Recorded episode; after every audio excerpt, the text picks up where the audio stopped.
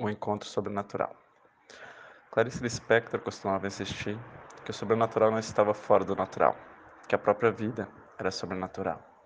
Mas para experimentá-lo, para perceber e senti-lo, seria preciso algum tipo de encontro, inusitado e fortuito, capaz de desestabilizar o campo de possibilidades a que nos habituamos e nos limitamos.